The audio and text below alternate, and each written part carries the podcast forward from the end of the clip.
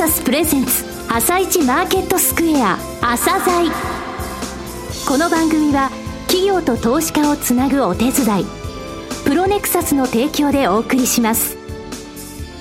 皆さんおはようございます。アシスタントの玉木葵です。それではスプリングキャピタル代表チーフアナリストの井上哲夫さんと番組を進めてまいります。井上さんよろしくお願いします。よろしくお願いします。さて井上さん今日も楽しみな企業をゲストにお招きしています、はい今日ご紹介する企業は証券コード3478森トラストホテルリート投資法人ですね。はい、えー、ホテルリートさんなんですよね。森トラストさんの、えー、昨年2月に上場されました。森トラストさんがホテル意外に思われるかもしれませんが実際歴史古いんですよ、はい、その部分とオリンピックの後大丈夫なのっていうところですね。そこのところを、えー、ぜひお聞きください。はい。朝鮮今日の一社です。朝鮮今日の一社本日は証券コード 3478J リートである森トラストホテルリート投資法人さんをご紹介いたします。お話しいただきますのは、森トラストホテルアセットマネジメント株式会社代表取締役社長の坂本天音さんです。本日はよろしくお願いします。よろしくお願いいたします。えー、ホテル特化型リートとして上場されたのは昨年2月でしたよね。はいはい、えー、スポンサーは、えー、デベロッパーの森トラストと、あともう一つ、森トラストホテルズリゾーツ。森トラストグループの2社ですけれども、森トラストグループと言いますとね、この朝鮮にも以前ご出演いただいたんですが、総合型リート、えー、森トラスト総合リート投資法人を思い浮かべるリスナーの方も多いかと思いますが、はい、なぜ、えー、ホテル特化型を新たにね、作られたのか、はい、えー、それからちょっと失礼な言い方ですが、そもそも森トラストさんってホテル事業をそれほどやられていたのか、はい、この部分ですが、お話しいただけますか？はい、はい、かしこまりました。えー、トーリーとのスポンサーである森トラストグループなんですが、はい、1951年の創業でございます。うん、長年東京の港区を中心とした一等地での不動産事業とホテル事業を主軸事業として行ってまいりました。うんえー、特に立地にこだわるというのが経営の特徴でございます。はい、えー、そして結果ですね、保有不動産の時価評価額も1兆6000億以上という規模になっております。グループで1兆6000億はい。えー、うち含み益が8000億ほどありますので、はい、まあいいところに買っていたものの価値が上がっているという戦略が構想しているということでございます、ね。港区森トラストっていうのはもうなんか3つ重なるものがありますからね。ありがとうございます。紹介でね。はい、どうぞ。そしてまたホテル事業なんですけれども、多くの外資系のラグジュアリーブランドと連携をしております。はい、えー、多くのトップブランドが森トラストの特徴である立地の良さとか、はい、えー、運営力の魅力を感じて日本に初進出してきたという歴史がございまして、うん、えー、日本のラグジュアリーホテル業界をリードする存在というふうに言えます。ラグジュアリーホテルが日本に進出するときに、はい、森トラストさんと組みたいと言ってくるんですか、そうなんです。で、それはやはり立地がいいというところがキーワードになってきているということでございます。後ほど具体的なホテルについてもご紹介したいと思いますけれども、それを聞いていただくと、そこが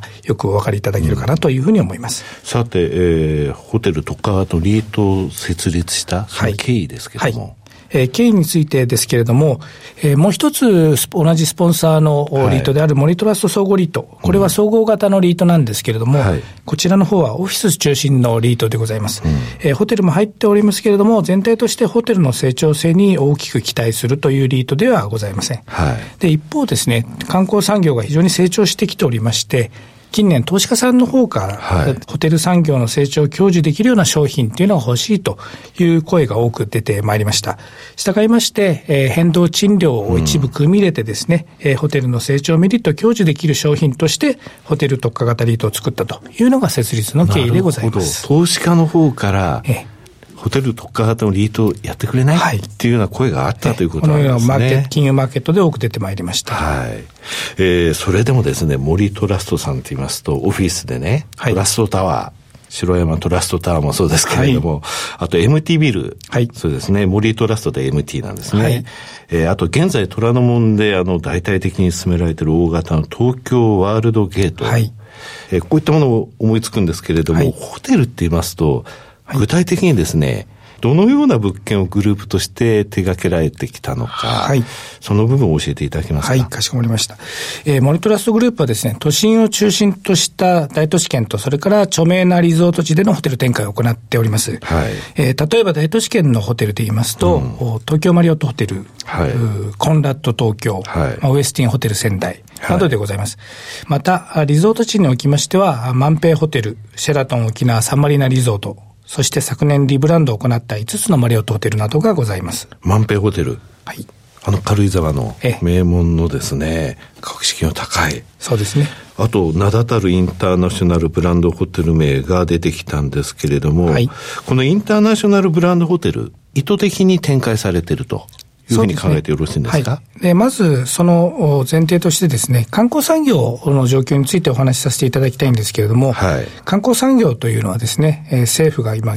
現在、基幹産業として位置づけて強力に後押しをしている産業でございます。うんはい、今後少子高齢化で人口減少が進むという中でですね、外国人の力を借りて確実に成長を期待できる、うん、本当に数少ない産業だというふうに思います。はい、で、実際に最近の訪日外国人数を見ておりますと、はい、2012年以前は年間1000万人に満たないレベルでございました。ね、800万人台でしたよね。そうでございます。で、その後、毎年2桁成長を続けておりまして、昨年2017年には2800万人を超えるまでに至っております。えー、今後もその伸びは継続すると予想されております。そうですね。アベノミクスの中の、まあ、唯一ってわけじゃないですが、大成功を収めているのはこの政策ですよね。そうですね。うん外国からたくさん来てますけど、国内旅行者の数ってどうなんですかね？そこでですね、一方、その外国人旅行者が非常に増えている中で、うんはい、国内旅行者の数はここ数年ずっと横ばいでございます。うん政府目標っていうのも、海外の旅行者と国内の旅行者、それぞれあるんですけども、国内の方は全然目標達成していないという状況なんですね。で、これはやはり、えー、今後の少子高齢化を考えますと、今後大きく伸びていくってことはあまり考えにくいという産業だというふうに考えております。従いまして、ホテルが成長していくためには、やはり外国人旅行者をいかに取り込んでいくかというのが鍵になると考えております。で、そしてその中でも滞在期間が長く、うん、宿泊により多くの費用をかけてくれる欧米、オーストラリアからの旅行者にも選んでもらえるホテルというものが大事だというふうに考えております。はい。えー、それゆえのインターナショナルブランドホテル戦略ということでよろしいんですか？はい、その通りでございます。はい、欧米、オーストラリアの旅行者を取り込むということにおいてですね、うん、海外旅行に行く際に過去に泊まったことがあったり、はい、よく知っているブランドのホテルの方が安心して予約ができるということなんです。で、ね。うん、ブランドの名前を聞いただけでホテルのグレードや、また英語対応ができるなどのサービスをイメージできるということが、うん、えお客様がインターナショナルブランドホテルを選ぶことについての大きな理由ということでございます。うんはいで、実際に森トラストホテルリートに組み入れられているインターナショナルブランドホテルを見てもですね、はい、えー、立地やグレードが同等の国内ブランドホテルと比較して高い収益を上げております。なるほど。単価も、えー、十分高いものを払っていただける、それそういう満足していただけるサービスを提供しているということですか。はい、おっしゃる通りでございます。えー、それではですね、森トラストホテルリートの投資基準、それに基づく具体的なポートフォリオの構成、今後の成長戦略ですね。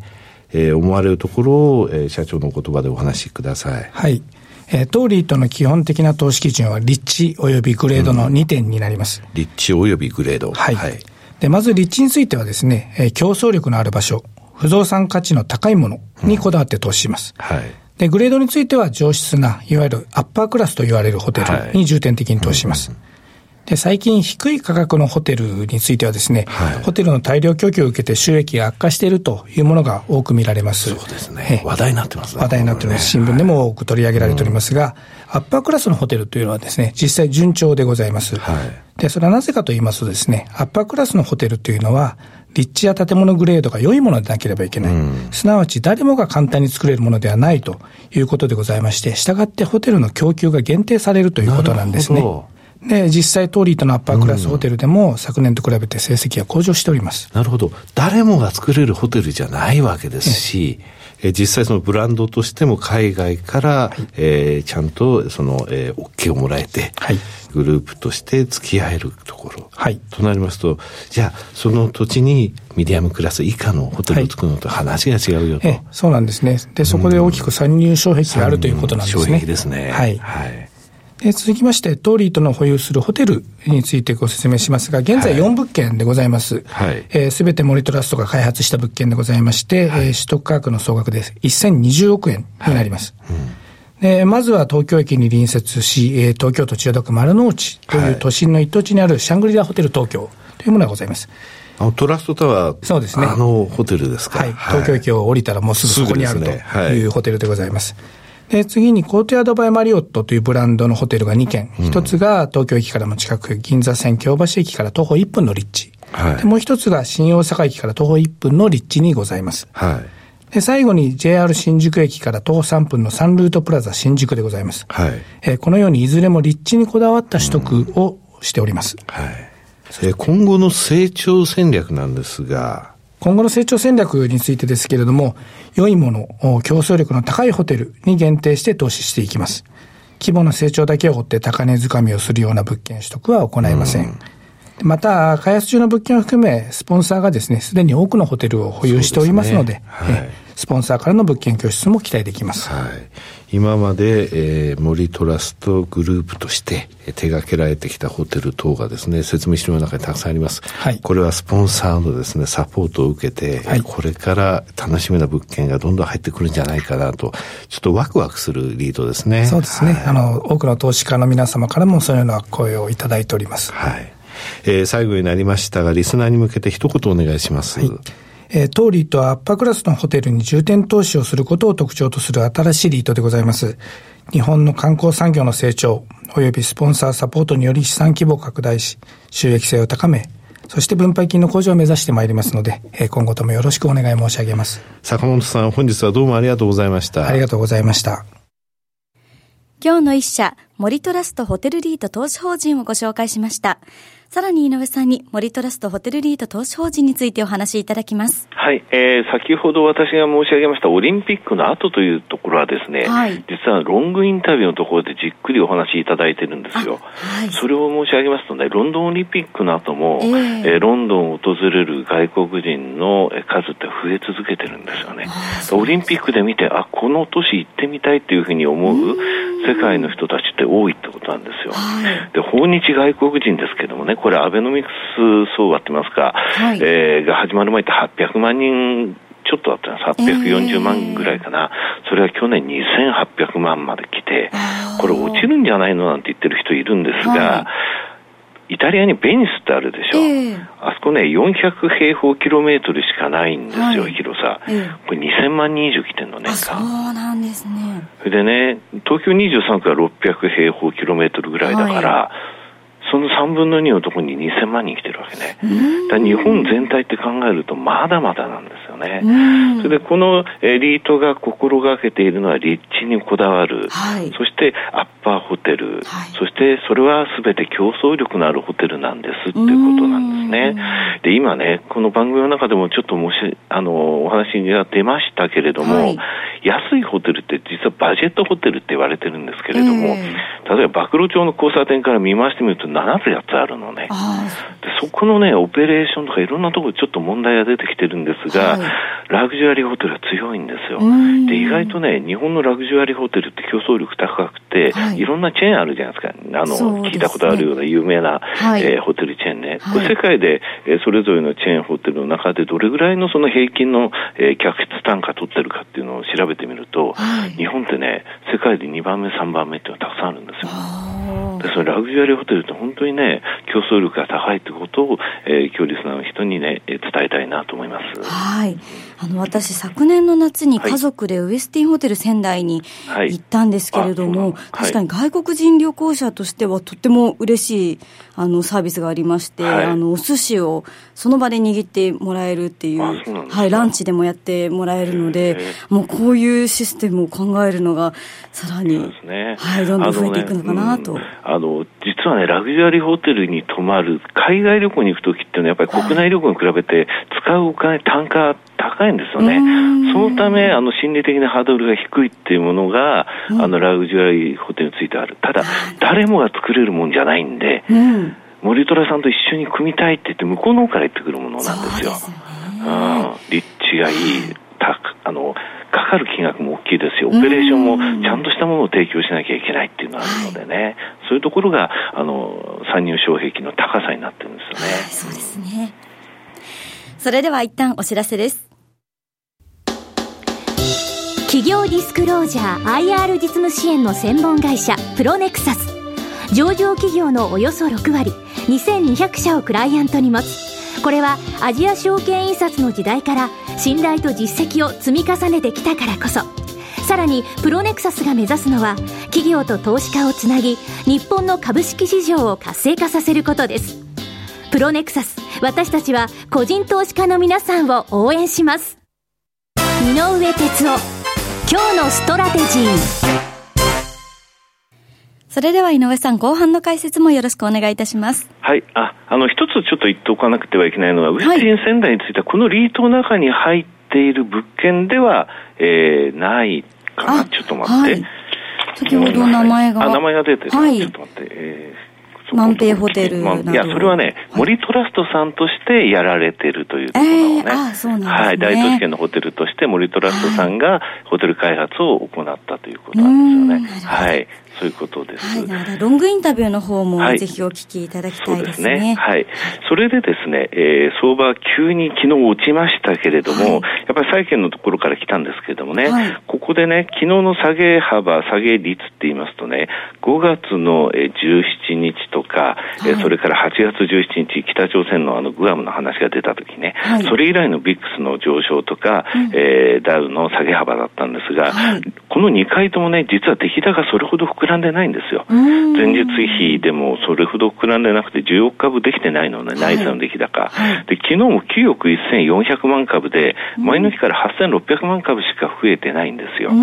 だから、それほどね、えー、なんていうか、老媒売りが大きく出たっていう感じではないんですよね。はい、ですので、これまでのその上昇トレンドから、一旦その、なんて言いますか、助走期間入り、次の上昇に向けて、えー、そういう日柄入りをしてるというふうに考えてるんですね。で、まあ、メルマガでは先週金曜日時点で RSI の14日、それの5日平均と10日平均足したら180%超えちゃった。これ過去7年間で4回しかない、4回目なんで、これは超過熱感よっていうのは出したんですが、あの、そこから一旦まあ利食い等が出たっていう感じかなと思いますね。で、ただ米国債の利回りがね、今ちょっと上昇してるので、そこのところだけちょっと注意しなくてはいけないんですけれども、今日一般教書演説と FOMC の結果はわかるんですが、あの、今年ね、トランプ大統領は公共投資、インフラ投資、バンバンやるぞって言ってるんですよ。はい、これ大体1兆ドルっていうふうに言われてるんですが、先週24日、25日のところで1兆7000億ドルぐらいやるかもしれないよっていうふうなニュースも出てるんですね。ただアメリカのマーケットまだ1兆までしか、1兆ドルまでしか織り込んでない可能性あるので、はい、今日の一般教書のところを過ぎて、えー、その金額がいくらかっていうのははっきりして、マーケットの方がそれをどういうふうに反応、あの、えー、咀嚼するかっていうところですよね。はい、それで、えー、米国債の金利上昇が止まるか、うん、そしたらその後、えー、まあ、日柄の期間を経て再度上がっていくかなと。はい、日本については先週言った7%増益5月15日までに発表したら、うん、えー、ニコニコ丸2万5250円を目指していくと。はい、一旦まあ2万3600円、800円というのを去年11月から言ってきたゾーンはクリアしたので、はい、今はまだちょっと待って、その後の決算待ちましょうということですね。はい。井上さん、本日もありがとうございました。また来週もよろしくお願いいたします。この後は東京市場の寄り付きです。朝鮮この番組は企業と投資家をつなぐお手伝いプロネクサスの提供でお送りしました。